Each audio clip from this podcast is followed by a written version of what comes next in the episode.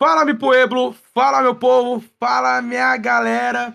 Bem-vindos novamente aqui ao episódio do podcast Sem Fillers, esse podcast de anime que estamos aqui para servi-los comentando sobre animes. E hoje, um anime mais que especial que vamos falar daqui a pouco. Não é, Marcinho? Bem-vindo.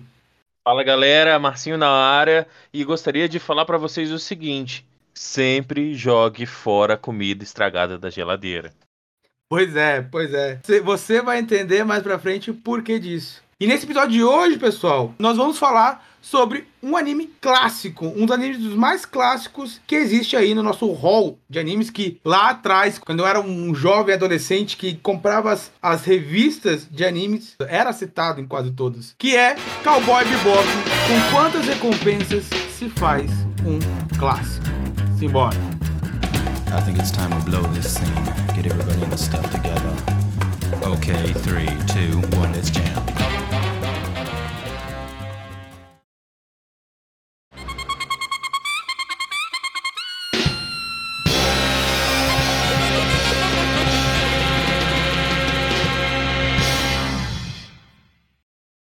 Chegando aqui então, pessoal, para iniciarmos esse episódio como sempre. Marcinho, o que que fala Cowboy Bebop? Vinícius, caso seguinte, um dos maiores animes de todos os tempos se tem como história a seguinte. A trama se passa por volta do ano 2071, ou seja, é uma trama futurista, onde a gente tem uma tripulação numa nave que consta com os seguintes tripulantes: Spike Spiegel, Jet Black, Faye Valentine e Ed. Ah, e é claro, o mascote da turma, o cachorro Korg Ein. Isso mesmo, Ein em alemão, galera. E graças a essa tripulação um tanto quanto inusitada, temos várias, várias, várias aventuras clássicas e aventuras alucinantes. 26 episódios, 26 aventuras, 26 histórias, e tudo isso formando o clássico que nós temos chamado Cowboy Bebop. Pois é, Marcinho, como você falou, acho que o que define Cowboy Bebop é essa palavra aventura. Porque ele é um anime de aventura, começo ao fim. E a gente vai falar um pouquinho mais pra frente sobre isso, para explicar o porquê da aventura, porque a gente dividiu ele aqui em duas partes, né? Vocês vão entender, ao longo do, do podcast, vocês vão entender por que essa divisão.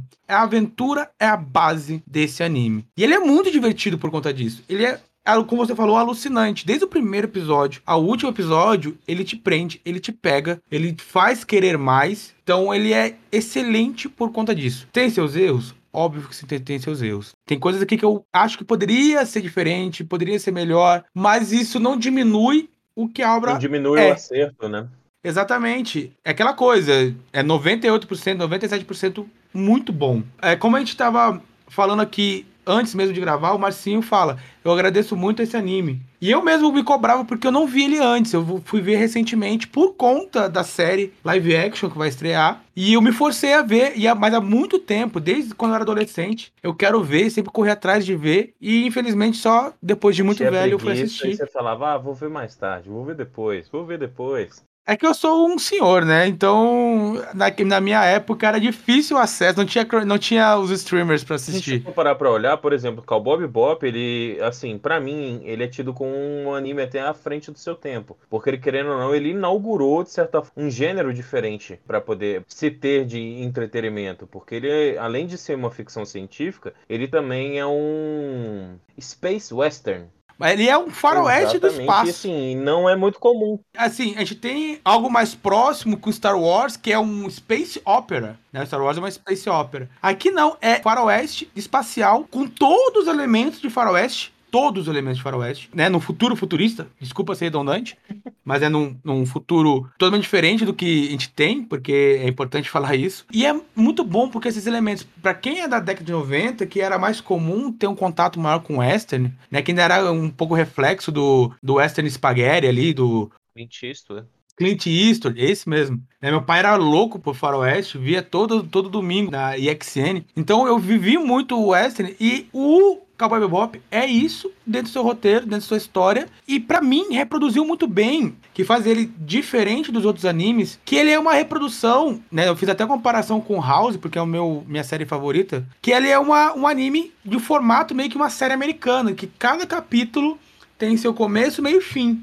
Tem, claro, obviamente, as histórias por trás, os núcleos, como você falou, mas são pegados de cada episódio. E claro que tem alguns episódios destinados a cada história, mas assim, ele é cada episódio começo, meio fim com a sua moral, com o seu mote, e as coisas ah, nem sempre se ligam.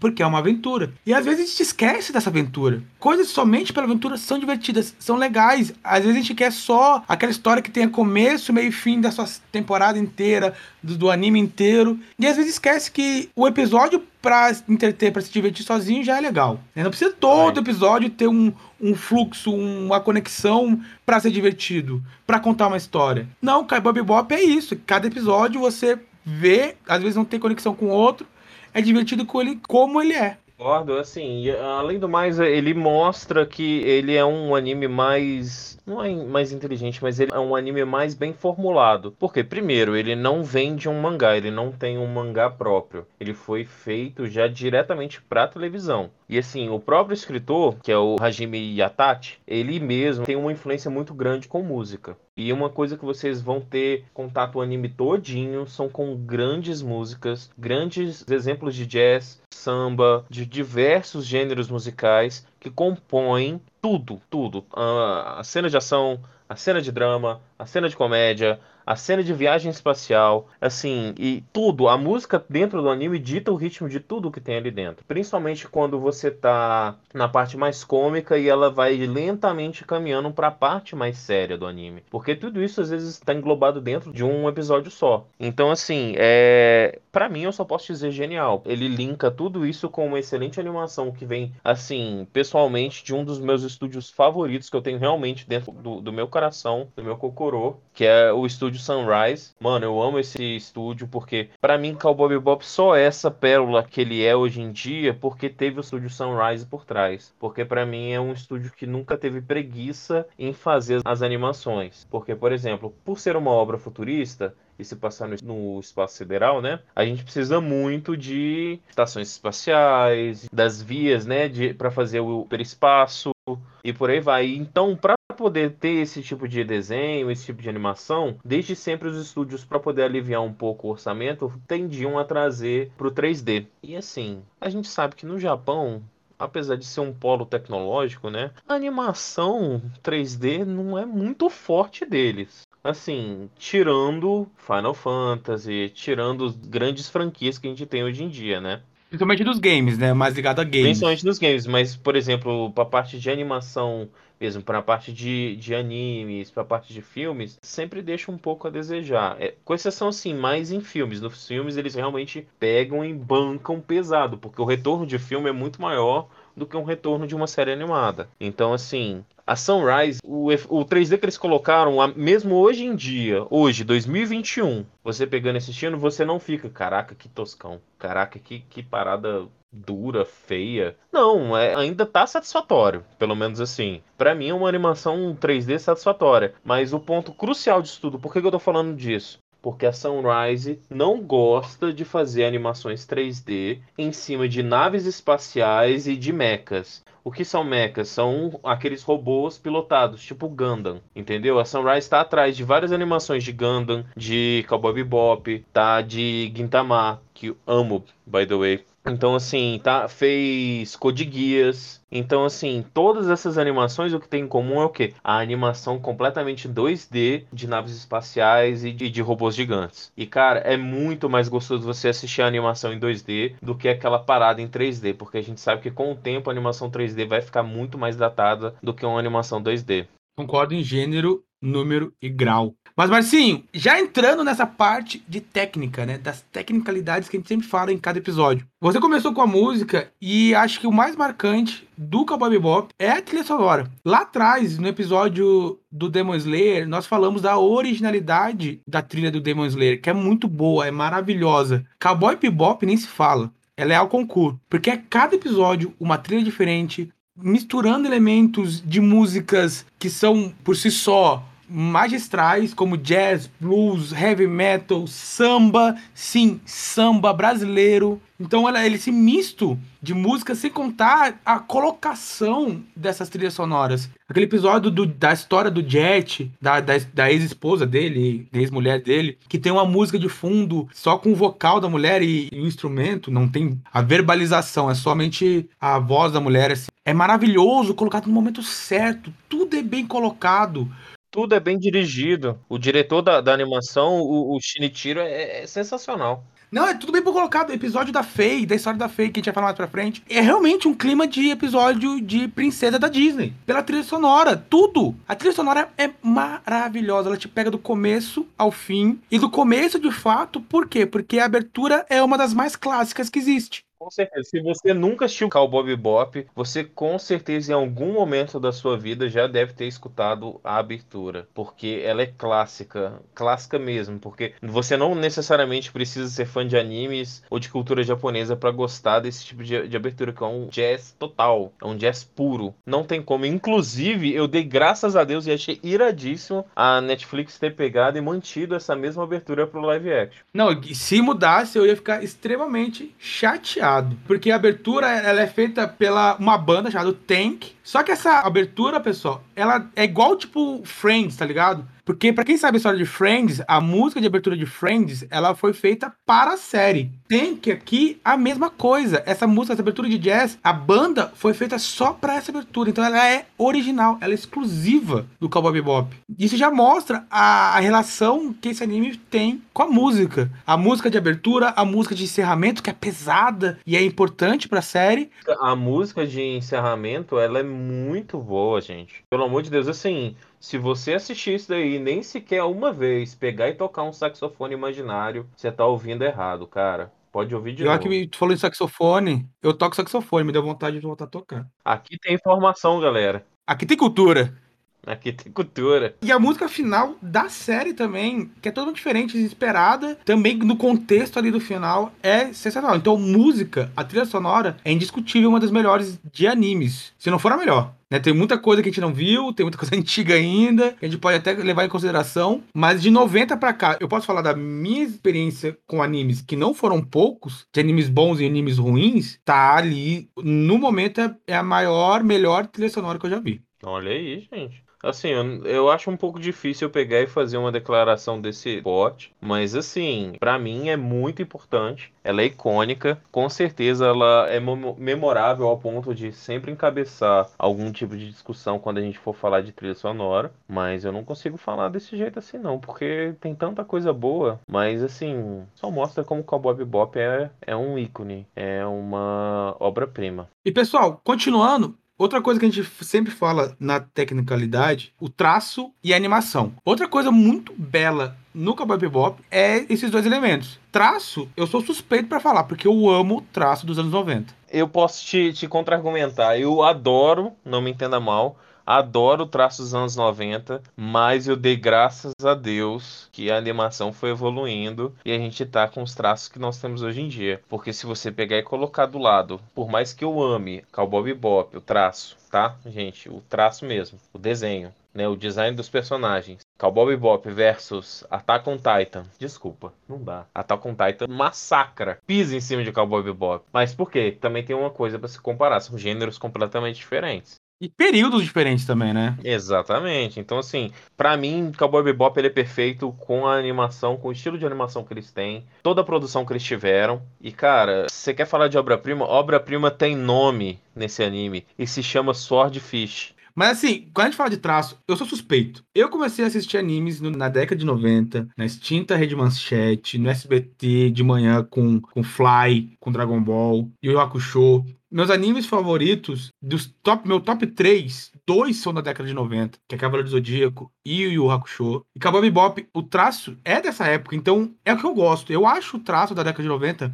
e aí eu discordo no Marcinho, muito melhor do que de hoje. Tem suas limitações? Tem suas limitações por conta de recursos, por conta de ferramentas e tudo mais. Mas como ele falou, botar Attack on Titan e botar Cowboy Bebop, eu acho mais bonito o traço da década de 90. Não sei explicar. É, claro, é, é subjetivo, mas eu acho mais singelo, até mesmo até mais detalhes. É cada pontinho ali vale a pena. Beleza que tem algumas coisas que dá uma sensação estranha, né? As pernas às vezes um pouco mais compridas, os braços também um pouco mais compridos, o tronco às vezes um pouquinho menor, a cabeça mais pontuda no queixo. Mas é, é o que eu gosto, é o que eu comecei assistindo anime. Então, eu acho maravilhoso. Eu prefiro os traços da de 90, eu sou suspeito. Mas assim, tirando esse meu, essa minha predisposição para traços, todo mundo há de convir que é um traço maravilhoso. Polêmica. Polêmica, né, gente? Botar pra época é um traço muito bom. A animação Concordo. também é excelente, é fluida. Se você pegar até mesmo a animação da época, assim, você vai ver que a animação ela é mais fluida que animes da época. Se você comparar com hoje em dia ainda, Cowboy Bebop ainda dá uma surra em muita produção que é lançada hoje, em 2021. Muita. Falando de animação, lembrando, o que é animação, pessoal? É a fluidez, é a movimentação da cena. Se a gente pegar Naruto, tem animações de Naruto que são péssimas, de uma péssima qualidade. Cowboy Bebop, tu não vê isso. A animação é Mas muito boa. E a gente também não pode pode comparar desse jeito, porque Naruto tem 900 episódios e Cowboy Bebop é fechado em 26. Sim, claro, né? Vamos botar seus contextos, né? É, o que, eu, o que eu posso falar é que, tipo assim, a fluidez que se tem, por exemplo, nas cenas de perseguição de nave, nas cenas de luta, principalmente as que encabeçam o Spike, que o Spike, galera, o bicho é o Bruce Lee total, tá ligado? É o Bruce Lee do espaço em todos os movimentos, principalmente no estilo de luta. Então, assim, referência direta, bebendo da fonte, tomando banho e tudo tudo. Então, assim, para você conseguir ter um desenvolvimento do jeito que o Spike tem, porque a luta faz parte do personagem, os movimentos que ele tem são o personagem, é preciso ter uma boa animação. E isso eles garantem. A Sunrise garantiu nesse anime. Tanto é que hoje em dia você pegando e vê, você fica assim, caraca, muito bom, muito bem feito. E isso só é, serve para poder o quê? Só serve para poder complementar, por exemplo, a informação que o Vinícius falou, dos traços da, da década de 90. Por quê? Porque nessa época a animação ela era muito mais dura, né? Ela ainda não era tão fluida como se tem hoje em dia. Porque apesar de ter um emprego de computador, ainda se tinha muito mais trabalho manual do que se tem hoje em dia nas animações. Então cada traço conta, cada ponto, cada frame conta. Então realmente eles tinham que ter muito mais zelo em uma produção que ia ser tida como o investimento do ano, ou então é, querendo pegar e ser a animação do ano, do que, por exemplo, 20 mil ICKs que são lançados todos os anos, entendeu? Hoje em dia. Então a fluidez que se tem, por exemplo, em alguns momentos de luta do Spike, de perseguição e de intervenção da Faye, de até mesmo da ação que o Jet tem, ou então dos movimentos de hacker que a Ed faz durante o anime, são muito bem feitos, são muito bons. Você só vê que agrega. Por isso que no final de você assistir esses 26 episódios, você tem, pelo menos para mim, um sentimento de agradecimento, porque você de fato viu uma obra muito gostosa, uma obra que se doou 100% para experiência do, da pessoa que está assistindo. Então, assim, é gostoso, é prazeroso. O Bob Bop é focado numa aventura do início ao fim, por quê? Porque você se diverte, você se aventura assistindo os episódios, fazendo as conexões, porque tem uma coisa também. O diretor e o escritor se preocuparam em tratar o seu público como um público esperto, como um público que não precisa de tudo mastigado para poder fazer a ligação das informações. Então, por mais que a gente fale que tem vários episódios que você pode assistir em qualquer ordem, tem alguns mini arcos que compõem o desenvolvimento de cada um do, dos tripulantes da nave e que são importantes e que cada episódio, por mais que às vezes pareça que não tem conexão, só vai acrescentando e desenvolvendo cada um dos personagens. E também na animação a gente tem que lembrar que é um western, já falamos isso, é um faroeste. A animação dos tiroteios, a animação dos combates, né, de arma de fogo são muito bem feitas. Tiro, porrada e bomba. Não tem aquela repetição de cena em várias vezes. Quando tem é por causa da, da história que quem assiste vai entender. Mas é uma coisa muito bem feita. Beleza, é, são 26 episódios, relativamente curto, mas é bem feito. Isso é muito importante. Então, já acabando aqui essa questão de animação, de traço e de trilha, principalmente, vamos entrar no roteiro, que é a parte que todo mundo está interessado.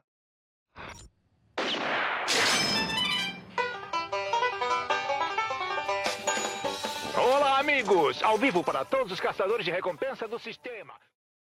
Beleza. Vamos entrar na primeira parte aqui, pessoal, onde vamos falar dos episódios independentes, por assim dizer, de Bebop. Como a gente falou no começo, Cowboy Bebop, eles têm 26 episódios, mas esses 26 episódios, a maioria tem começo, meio e fim em seu mote, sua moral ali no final do episódio. Ele lembra muito séries americanas, como a gente falou. Como eu falei, House, que cada episódio tem sua história, cada episódio começa, tem seu clima, tem seu desfecho, tem sua moral, e a maioria dos episódios do Cowboy Bebop é isso. Mas quando a gente fala de roteiro do Cowboy Bebop, é legal porque a gente tem que voltar a falar que ele é um anime dos anos 90, do final dos anos 90. Então tudo que vai estar tá no Cowboy Bebop são dos anos 90. As temáticas, as preocupações, a tecnologia, né, mas assim, como você vai falar, é dos anos 90. É tudo aquilo que a gente via ali de principalmente de 94 a 99. Galera, eu tenho que ser bem sincero contigo, é o tipo de futuro distópico que eu gosto muito, porque além de se ter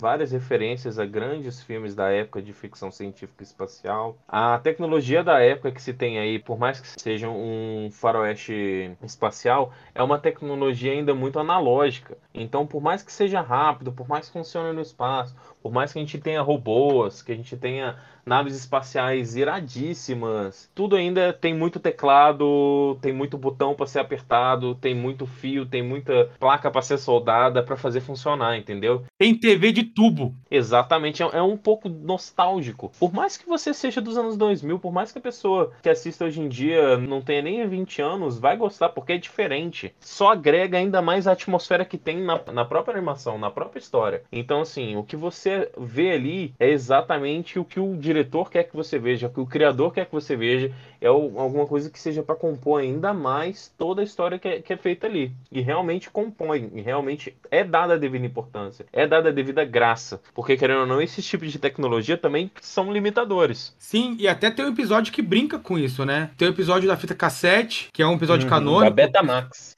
Da, da, Betamax, da, da, nem... da beta, nem é cassete. É, não é nem VHS é a história canônica, porque fala da história da Faye, mas o autor ali já brinca com essa parada do futuro, né? Porque se eu der uma fita cassete pra filha do Marcinho, a Elisa, e falar, Elisa, o que, que é isso? Ela, ela não vai saber o que, que é. Ela não vai ter nem ideia do que é. Mas pra ser sincero, mesmo se você desse um DVD pra ela, ela também não vai saber. Pois é. ela já tá acostumada a pegar, ligar a televisão, colocar no, no stream e assistir. E assim, galera, ela tem três anos.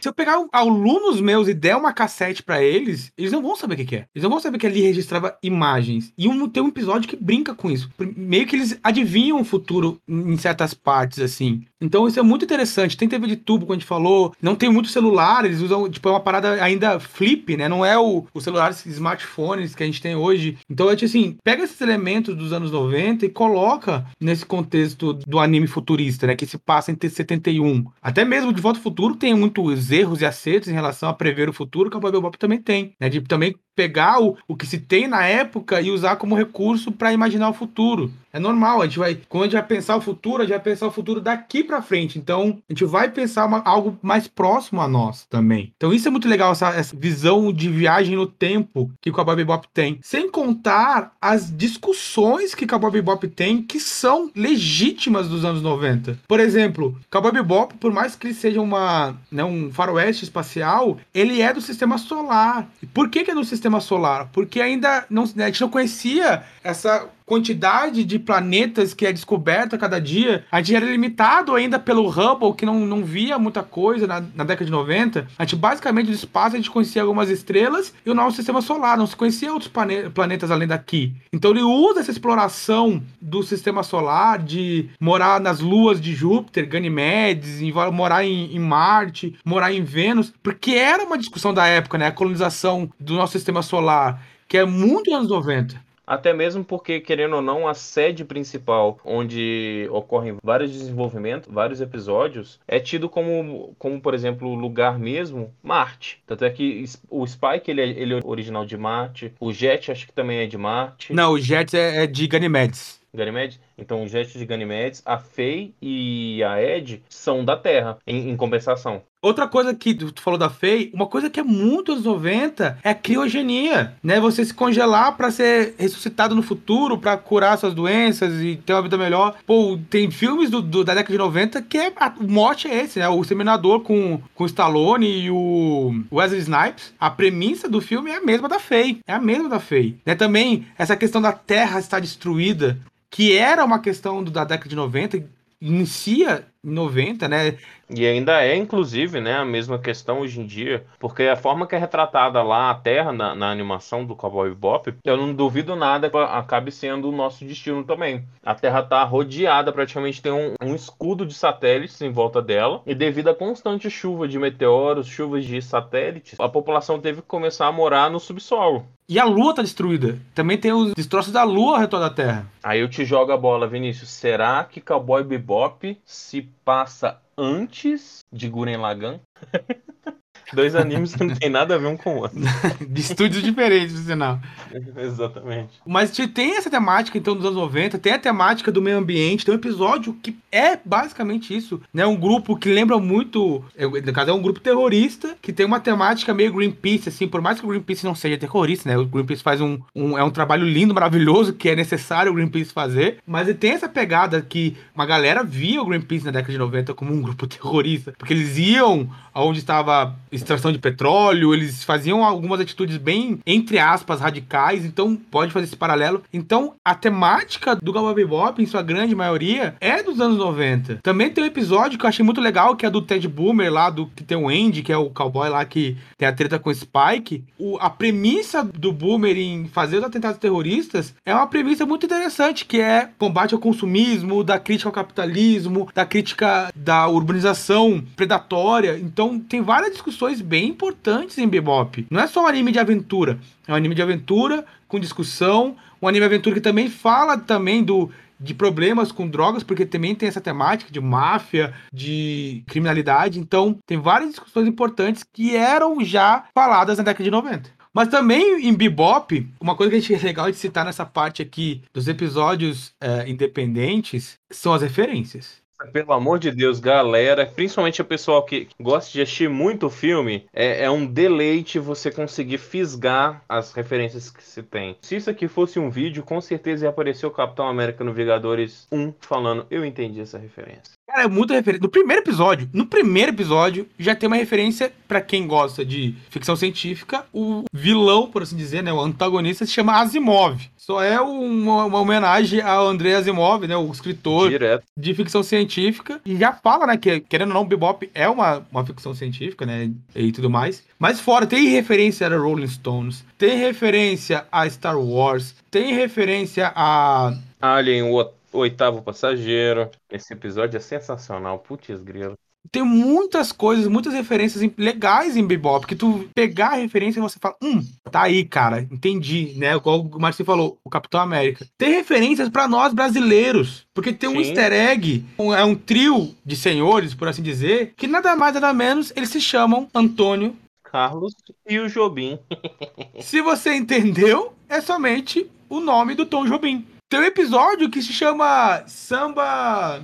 Qual é? Samba Mushroom? Alguma coisa assim. Samba Mushroom, é. Que fala do Brasil. Tem muitos elementos dos Estados Unidos. Japão nem se fala, né? É um anime. Mas, cara, são muitas referências. E isso te prende, isso te pega.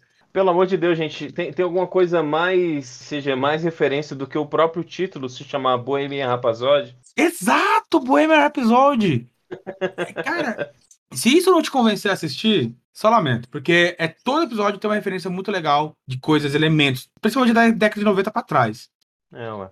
Outra coisa que eu queria falar também, né, que a gente tá falando de década de 90, não, é, não é uma referência porque o anime é do mesmo ano do filme, um ano depois o filme foi lançado, alguma coisa assim. É uma coisa que também tem esse elemento, porque o filme é da década de 90, do final da década de 90, que é Matrix. Porque tem um episódio, o do Scratch, é, qual é o nome do episódio? Brain Scratch. Brain Scratch. É, coceira no cérebro. É outro episódio muito referente aos anos 90, porque também ali, final dos anos 90, a gente tinha a mística do ano 1000. Até aquela mística que a gente falou lá no episódio de Record of Ragnarok, ali na 98, 99, 2000. Muita gente acreditava que o ano 2000 ia ser o apocalipse, ia ser o fim do mundo. Então tinham seitas que se aproveitavam dessa temática para convencer as pessoas, né, para ganhar dinheiro, para tem até pessoas que fizeram suicídio coletivo por conta disso. E esse episódio fala muito disso. Então, essa é uma temática bem anos 90 também, ali do final dos anos 90. Mas esse episódio também, pra mim, faz um paralelo com Matrix. Por quê? Porque a Scratch, né, e aqui um pouquinho de spoiler, então a gente acredita que nesse momento, quem está escutando aqui assistiu o anime, ele fala sobre essa parada de abdicar do corpo físico para viver num corpo eletrônico. Não corpo, mas a sua mente ser digitalizado. É, quem viu, entendeu lá por causa do menino que né, tá em coma, tá em estado vegetativo e só vive ali dentro de um, de um sistema de computador. E ele usa isso para levar mais, mais pessoas para dentro desse sistema para ele não ficar sozinho. Ele, deve ser horrível essa sensação. E o final é bem triste, por sinal. Mas é uma pegada bem Matrix e bem Descartes. Nesse caso aqui, eu tenho que puxar meu, minha sardinha para filosofia, porque eu sou professor de filosofia, que é essa pegada de Descartes, do pensar e existir, né? Porque você está dentro de um tema, mas a sua mente está lá dentro, você não deixou de existir. É a mesma premissa de Matrix. Se você ver esse episódio, é basicamente Matrix. É um paralelo muito igual, assim, para algo que saiu no mesmo momento. Então era uma discussão também da época. Né? muito parecido esses conceitos do episódio do Brain Scratch do Matrix, não é, Marcinho? Cada episódio tem a sua própria temática, tem o ponto que quer abordar e quanto quer, como é que fala, é, enriquecer o resto da trama. Porque conforme você vai se adentrando, né, vai consumindo a temporada, você vai vendo, igual eu falei anteriormente, o desenvolvimento de alguns personagens. Porque assim, os criadores da série simplesmente viraram e falaram: olha, bom, pelo menos eu acho que eles pensaram o seguinte: olha, nossa, nossa audiência é uma audiência esperta, é uma audiência que não precisa de tudo beijado, tudo mastigado.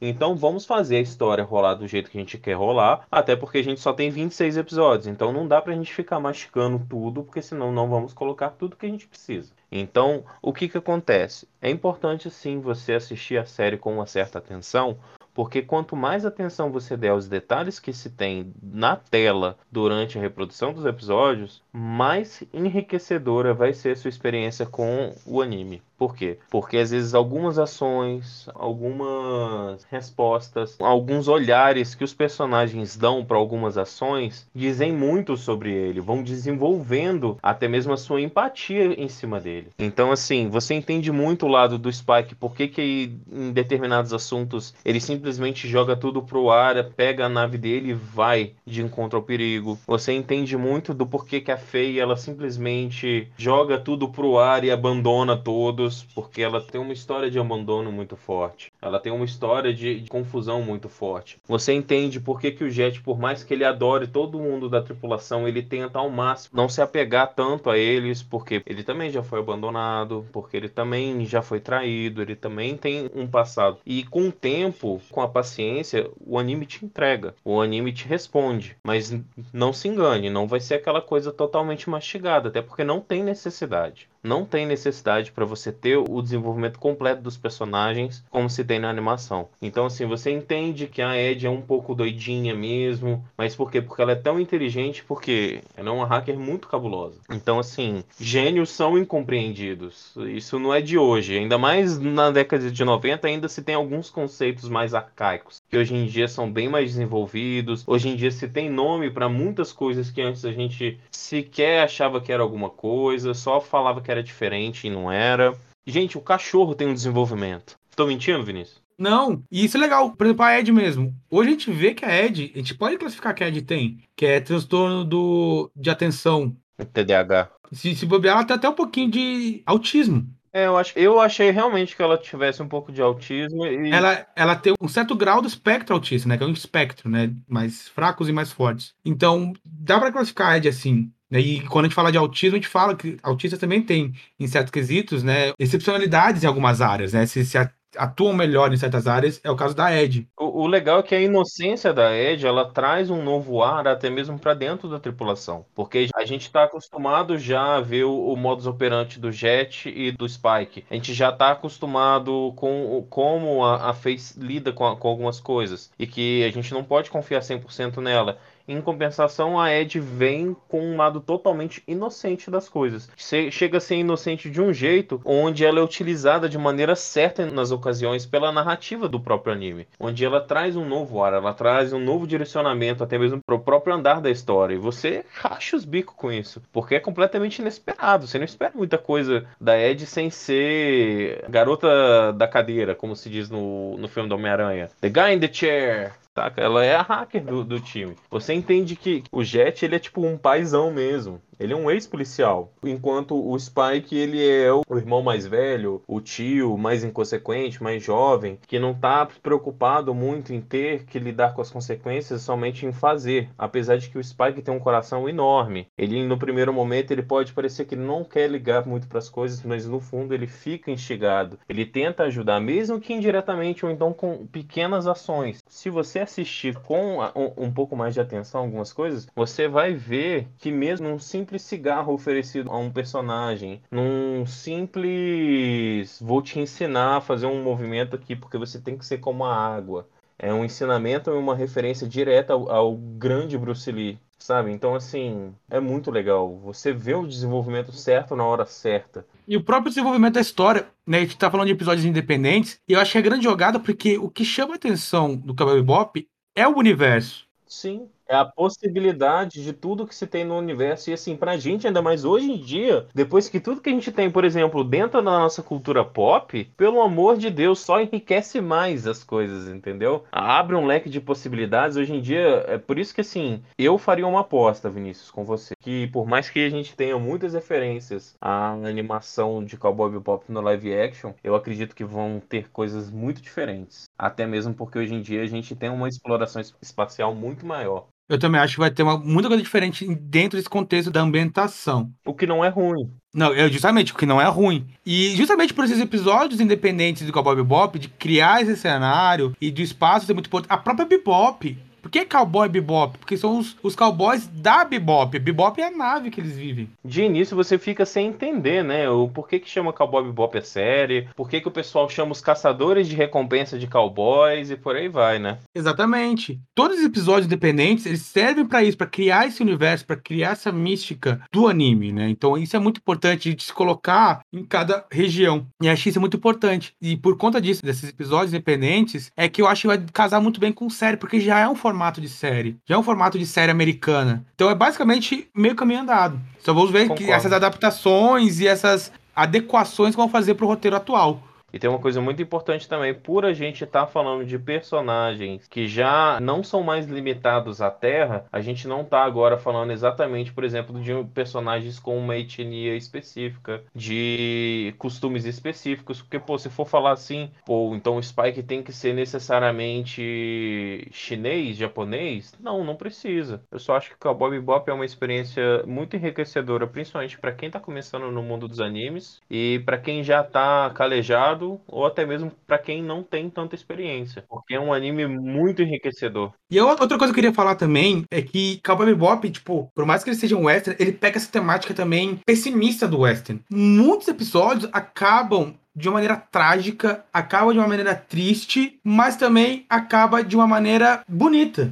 Poética. Poética, por exemplo, o episódio do Roku, que é o menino que entrou na, no crime para pegar a flor para curar a irmã e morre. Esse episódio do Roku lá da flor lá de Vênus, ele tem tantas camadas, porque ao mesmo tempo você consegue assistir um episódio sem precisar ter um envolvimento emocional muito forte. Você consegue assistir esse episódio tendo um envolvimento emocional muito forte. Cada vez que eu assisto, por exemplo, algumas obras que eu já assisti ou então que já tem tempo que eu não vejo, eu assisto com novos olhos. Passo a ter mais bagagem emocional para poder assistir as situações que, que são apresentadas a mim, né? E vendo com esse lado diferente, acho que o bom que eu ter visto um pouco mais velho é que você entende que cada também antagonista, porque não são vilões, são antagonistas de cada episódio. Cada um tem sua motivação. Não é porque eles estão fazendo ali o crime porque eles querem. Alguns, alguns têm consciência ideológica, outros é por questões de sobrevivência, ou outros são, né, por causa da máfia mesmo, né? Que aí é vilania pela, pela vilania. Mas assim, uhum. todos têm uma motivação, todos têm um mote, então não é algo jogado. Até mesmo o episódio do Perro, o Perro tem um porquê. Por quê? Porque ele foi uma cobaia, porque ele foi uma experiência. Olha, se o episódio do desse palhaço aí assassino não tiver, como por exemplo, o final, uma referência a Jojo's, eu não sei o que dizer. Fica no ar aí para quem ainda não assistiu, assista. Para quem já assistiu, já assistiu Jojo, pense comigo, porque o final foi muito Jojo. Também o final da, da, do episódio do menino que tocava gaita, que na verdade não era um menino, né? também é, é, triste. O episódio do tiozinho do, do xadrez que ele morre feliz é, é triste. Mas, por exemplo, eu achei bonito. Eu achei bonito esse episódio até do, do, do xadrez, onde ele joga por uma semana seguida contra a Ed e no final ele ganha ganha. Eu achei pelo menos uma morte digna pro personagem dele. Não, com certeza. Aliás, não é nenhuma morte, né? É um descanso. Pra mim, vários episódios acabam de maneira poética, é exatamente isso. Independentemente se, se é uma, um resultado um pouco ruim ou não, cara, a vida é assim. Tem dia que, por mais que você faça o seu melhor, as coisas não vão sair do jeito que você espera. E você tem que saber lidar com isso. Cowboy Bebop ensinando lições de vida. Por mais que você seja uma boa pessoa, por mais que você conheça várias pessoas, por mais que você se apegue a, a todos da tripulação, todos eles, ninguém ali é, é preto ou branco. Tem a parte cinza. Não tem o certo Perfeito. ou errado. Existe o senso moral, claro que existe. Mas nem sempre você pode ser bonzinho com todo mundo. Nem sempre você pode jogar tudo de acordo com as regras, entendeu? E ali você mostra isso. Tem consequências. Todas as ações dos personagens aqui dentro da obra têm consequências diretas e indiretas. Porque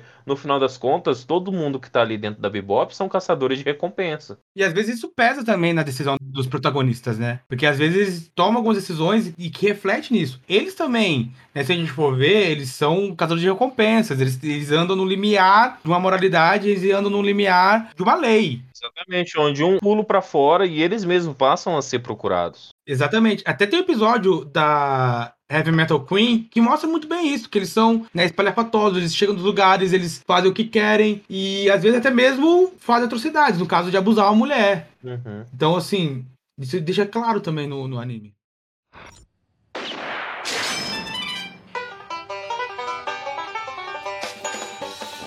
Amigos! Ao vivo para todos os caçadores de recompensa do sistema.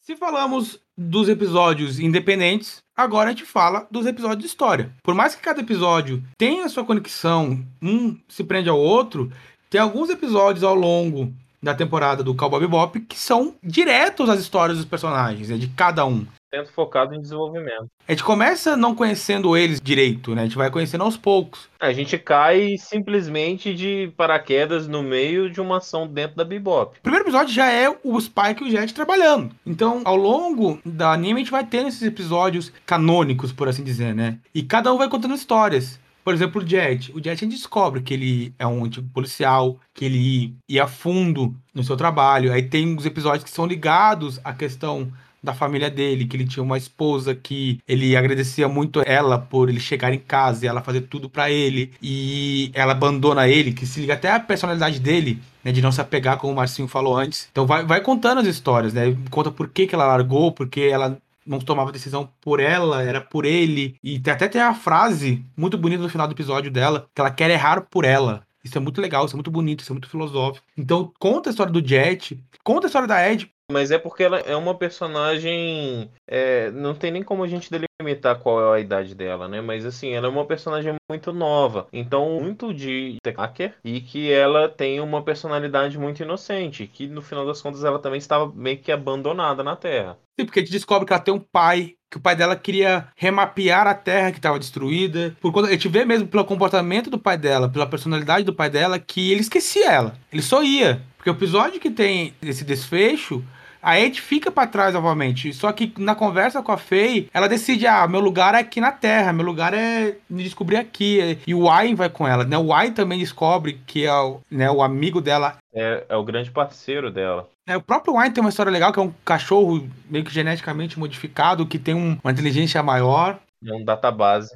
É, e, e cadê a inteligência do Wine? Eu fiquei meio frustrado porque eu queria mais participação do Wine, mais participação da Ed. Por mais que a Ed participe de uma maneira relevante, eu queria mais. Mas quando eles participam, você fala, putz, isso completou tudo. Porque o episódio que o Wine faz a diferença é o episódio do Brain Scratch. Que a Faye ia morrer, que o Jet ia ficar também digitalizado, por assim dizer, e o Y consegue salvar o Jet e o y, e ele que consegue hackear a Scratch. E é muito sutil essa parada. Porque mostra ele mexendo o videogame lá de maneira que ele. Não é nem a Ed que hackeia, é o Wine. Ali, ali você descobre que de fato o Wine ele é modificado para ter uma inteligência maior. Só que não, ele tava curtindo a vida. Basicamente Exatamente, isso. Exatamente assim. Cada episódio que o Wine aparece, que tem o desenvolvimento dele, vai compondo isso. para na hora que acontece esse tipo de experiência, não ser do nada. Não ser de repente o cachorro virou muito inteligente. Não, o cachorro é inteligente desde a primeira vez que ele aparece. é bem exemplificado, é bem explicado pra gente durante o próprio episódio que ele aparece, que se não me engano é o segundo ou é o terceiro. Essa que é a sutileza, essa que é, que é a beleza que se tem na obra. Em compensação, quando a gente pega e passa a ter o passado da Faye, você de fato consegue entender o porquê que ela tem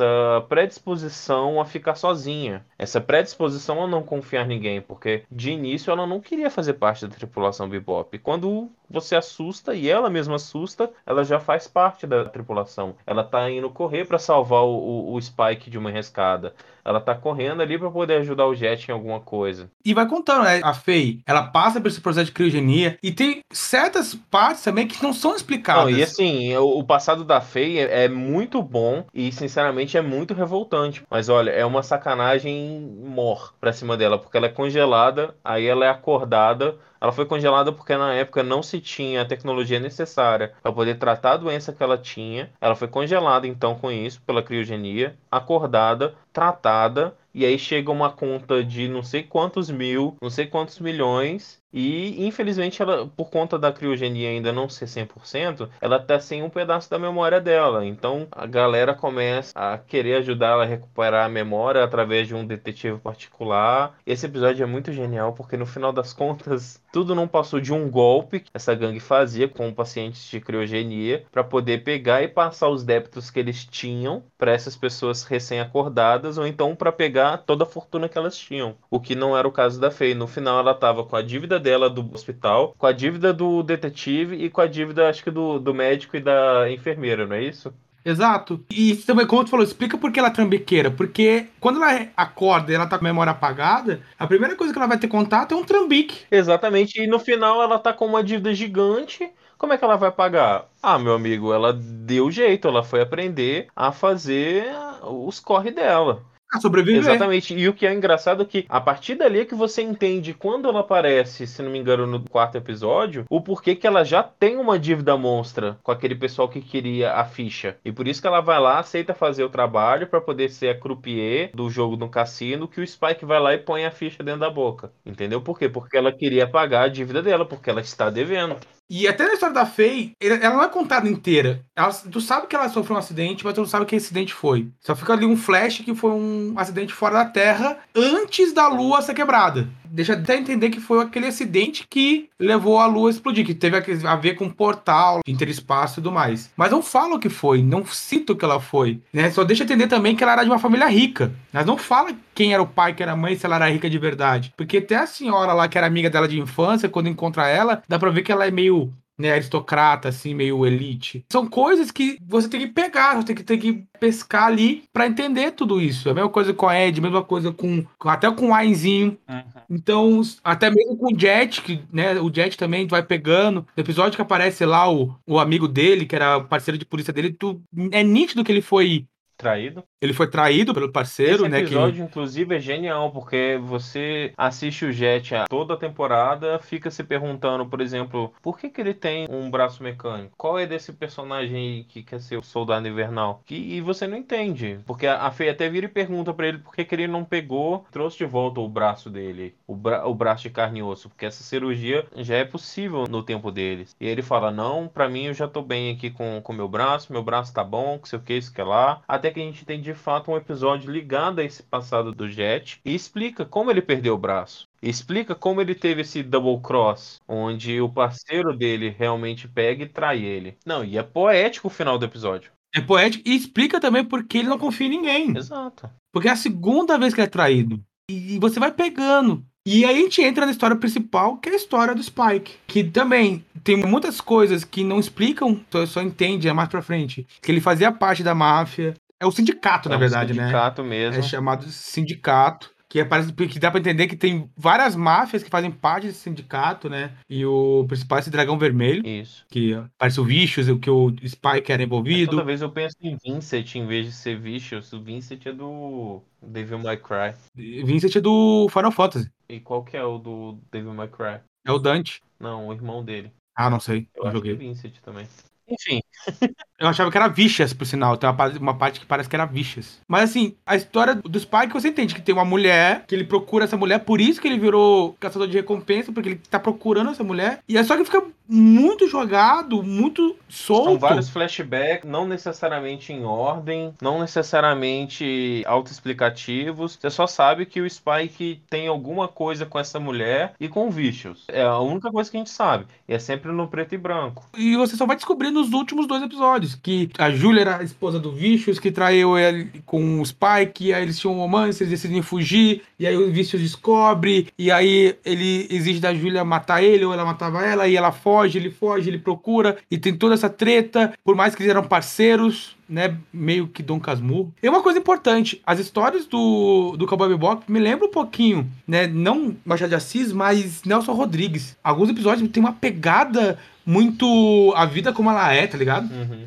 Tipo, de ser pesado, ser triste, ser um acontecimento muito assim, ao mesmo tempo casual, banal e excepcional ao mesmo tempo, assim. Uhum. Pra mim, Nelson Rodrigues é muito isso. E Cowboy Bebop tem pra mim essa pegada, né? A história do Spike também tem isso, a história do Jet tem isso, porque a história do Jet ele foi abandonado pela mulher. Exatamente. Então, é muito Nelson Rodrigues pra mim, né? Esse, também esse clima denso, usando a o música Jet também. ainda recebe uma cartinha escrito falou valeu e um relógio quebrado. Pois é, então é muito Nelson Rodrigues, é muito Nelson Rodrigues. Enfim, a gente descobre essa linha final aí do Spike, e é importante, né? E também, assim, aparece dois personagens, o Lin e o Shin, que o anime não precisa explicar. Exatamente. Ele sabe que são pessoas da Dragão Vermelho, que são no sindicato, que estão envolvidos com bichos e tem tá rolando uma, uma rebelião e tudo mais. Tipo assim, são coisas simples que você já entende. E a fuga dos dois, você sabe quando a Julia aparece, ele, ela vai encontrar com o Spike, eles vão querer decidir fugir. Não é difícil de entender as histórias principais, mas elas estão ali, elas são importantes e elas fazem sentido. Exato.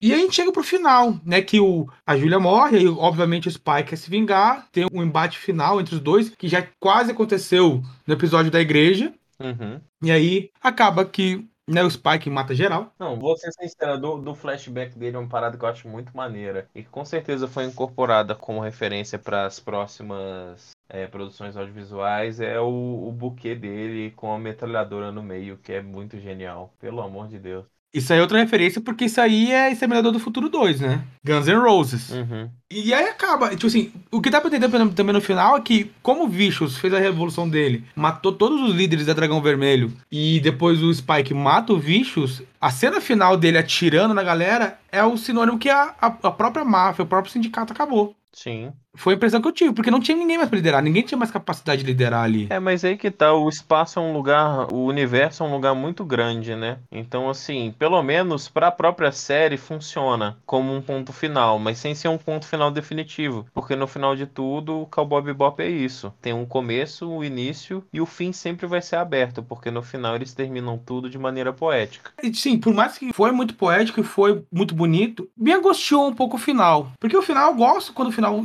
explica muita coisa, mesmo deixando aberto. Mas porque não explica o que aconteceu com a Faye, não explica o que aconteceu com o Jet, não explica o que aconteceu com a Ed. E eu gosto quando você pelo menos tem uma visão do que eles fizeram. Eu também gosto. Por exemplo, o final que se tem de Shokugeki no Soma, que é o Food Wars, apesar de ser um, bem adaptado, o final do mangá é mais explicativo. Ele é igual ao do anime, só que ele é mais profundo, porque de fato você sabe o que aconteceu com cada um dos personagens. Mas, por exemplo, a alusão que eu posso fazer com o Cowboy Bebop é que, igual eu te falei, não é muito necessário, porque a gente conhece o, os personagens, a gente passou toda essa jornada dentro da Bebop com eles. Então, assim, a Faye tá provavelmente na própria viagem de autodescobrimento. O Jet tá simplesmente tentando levar um dia após o outro, superando os traumas na medida que pode. A Ed, a gente tá, não tem como saber ao certo porque ela é muito doidinha. Então, num dia ela pode estar tá tocando terror e no outro ela tá simplesmente deitada porque tá morrendo de fome, junto com o Wine. E o Spike tá aí vivendo, tá no espaço.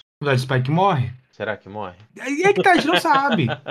Boa questão, mas dá, dá pra entender que ele morre, porque fica preto e branco. Sim, mas é, ele, tá, é, não... a, cena, a, cena, final é bem simbólica, ele atira e cai. Uhum. Então, tipo, é pesado, né? É complexo. Para mim ficou muito aberto, o que eu não gostei. Eu, eu, gosto quando tem pelo menos uma breve explicação do que pode acontecer depois, tá ligado? Uhum. Mas assim, para mim, eu sou fã desse final, por mais que ele seja um pouco amargo, igual você falou. Eu entendo, eu respeito a sua vontade. Inclusive, em diversas outras obras eu partilho desse mesmo sentimento. Mas, tendo em vista como a própria animação é, né? Toda a história é, eu acho que é um final satisfatório, porque não se tem a conclusão, mas também não se tem não se tem um fim porco. Final muito é, bonito. Você não deixa tudo aberto, mas você também não fecha tudo, porque essa é a graça de Cowboy Bebop. Todos os episódios não têm um fim propriamente dito. Tanto é que os, os, os episódios que têm fim são poucos, se não me engano, são somente 4 dos 26. Não sei se você reparou, a maioria dos episódios termina com escrito o quê? See you, Space Cowboy. Exceto alguns. Alguns têm de fato um The End, um fim. Se não me falha a memória, o último episódio não tem o The End. Não, porque é a música no final. Então, assim, é, é... enquanto tiver um jazz, enquanto tiver um blues, sempre vai ter Cowboy Bebop.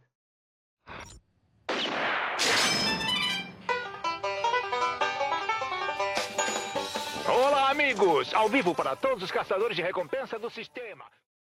E pra gente encerrar, pessoal, falar de bebop, é importante a gente citar isso. A dublagem brasileira. Quando eu fui ver bebop, eu até falei com o Marcinho, perguntei pro Marcinho. Assisto dublado ou legendado? Só que eu fui direto pro dublado, ele me demorou para responder, aí eu fui direto no dublado. E cara, não tem como. Os melhores dubladores do Brasil estão não, eu, nessa eu vou obra. ser sincero, eu consigo ver com clareza total toda a, magnífica performance de Guilherme Briggs com o Spike. De verdade, eu acho que eu nunca vi a voz dele casar tão bem com o personagem quanto a do Spike. Por mais que a gente esteja acostumado a escutar outros papéis que ele faz, né? Igual o próprio Superman, o Buzz Lightyear, o Buzz Latinha e, e diversos outros. Cara, é, é, é uma naturalidade, é uma leveza é, na hora que você assiste a obra obra junto com a voz dele que, para mim, não existe outro dublador a não ser o Guilherme Briggs pro Spike. É ele. E a localização que eles fazem é perfeita. Então, assim, se você chegou aqui, fez essa loucura de escutar esse podcast sem ver Bebop, assista dublado. Se você já, assistiu e quer assistir de novo, Assista veja dublado. dublado. Cara, perfeito. Cara, e os melhores dubladores do Brasil estão ali. Tem o próprio Guilherme Briggs, tem o Mauro Ramos, que é o meu dublador preferido. Pra quem não sabe, ele é o Pumba do, do Rei Leão. Uh, ele é o Sully do Monstro S.A. Mas vamos pontuar, Vinícius. O Mauro Ramos ele faz justamente quem? O pai de todos, o Jet. Tem a Miriam Fischer. Pra quem não sabe, a Miriam Fischer faz a vaca. Quem mais ela faz, Marcinho? Cara, ela é simplesmente uma das maiores, maiores dubladoras que a gente tem no, no Brasil atualmente. Que é simplesmente ela já fez a Velma, ela já fez a Lula do Looney Tunes, ela já fez a Vic de Meus Padrinhos Mágicos, ela já fez a Botan de Yu Hakusho, ela já fez a, a Grande Patamon, sabe? Então, assim, só personagem grande, só personagem importante. Ela já fez a Pandora,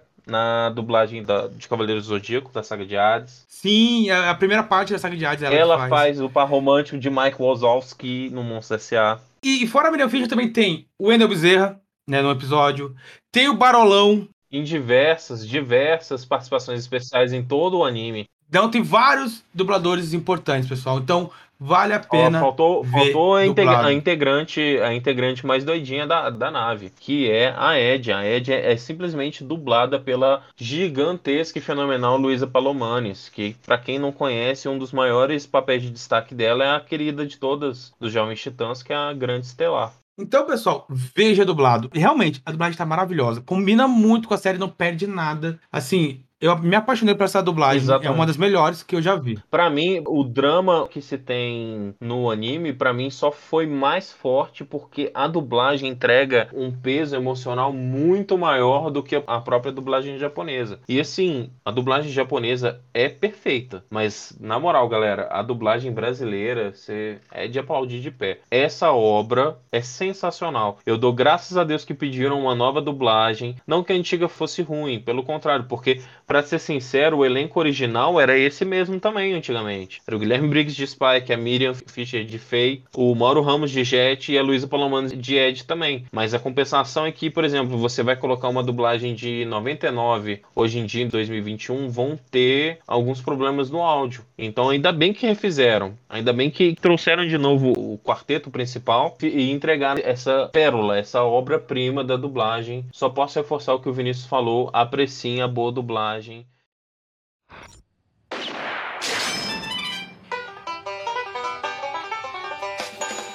Olá, amigos! Ao vivo para todos os caçadores de recompensa do sistema. E pessoal, antes de finalizar nosso episódio de hoje, nós temos que aqui divulgar os membros da nossa divisão sem fillers. E nessa semana, o nosso membro aqui aclamado é o Lúcio Botentuit, que nos compartilhou no Instagram, nos marcou e tá tendo seu nome aqui mencionado. Muito obrigado, Lúcio, por nos divulgar. Lúcio, tamo junto, valeu! Brigadão. E você, pessoal, que também está escutando aqui, que chegou aqui, compartilhe nosso podcast, compartilhe as nossas postagens no Instagram e no Twitter para que você seja membro aqui da Divisão Sem Filhos. Compartilhe e nos marque. Lembre de marcar, porque senão a gente não vai saber que você nos compartilhou. Então, nos compartilhe, nos marque e receba essa menção honrosa nessa parte aqui do, do podcast. Nos siga no Instagram, manda direct, vem trocar uma ideia.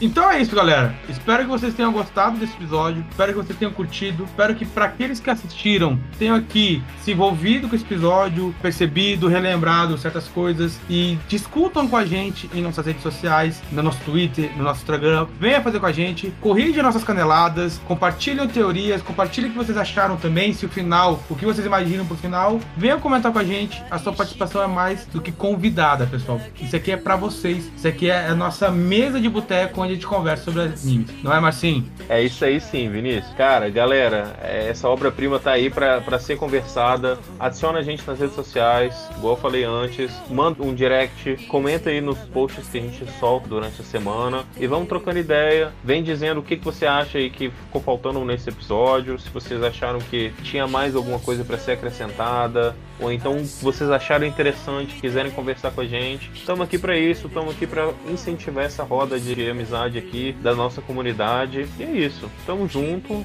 See you, Space Cowboy. Pessoal, muito obrigado e nos vemos no próximo episódio. Até lá.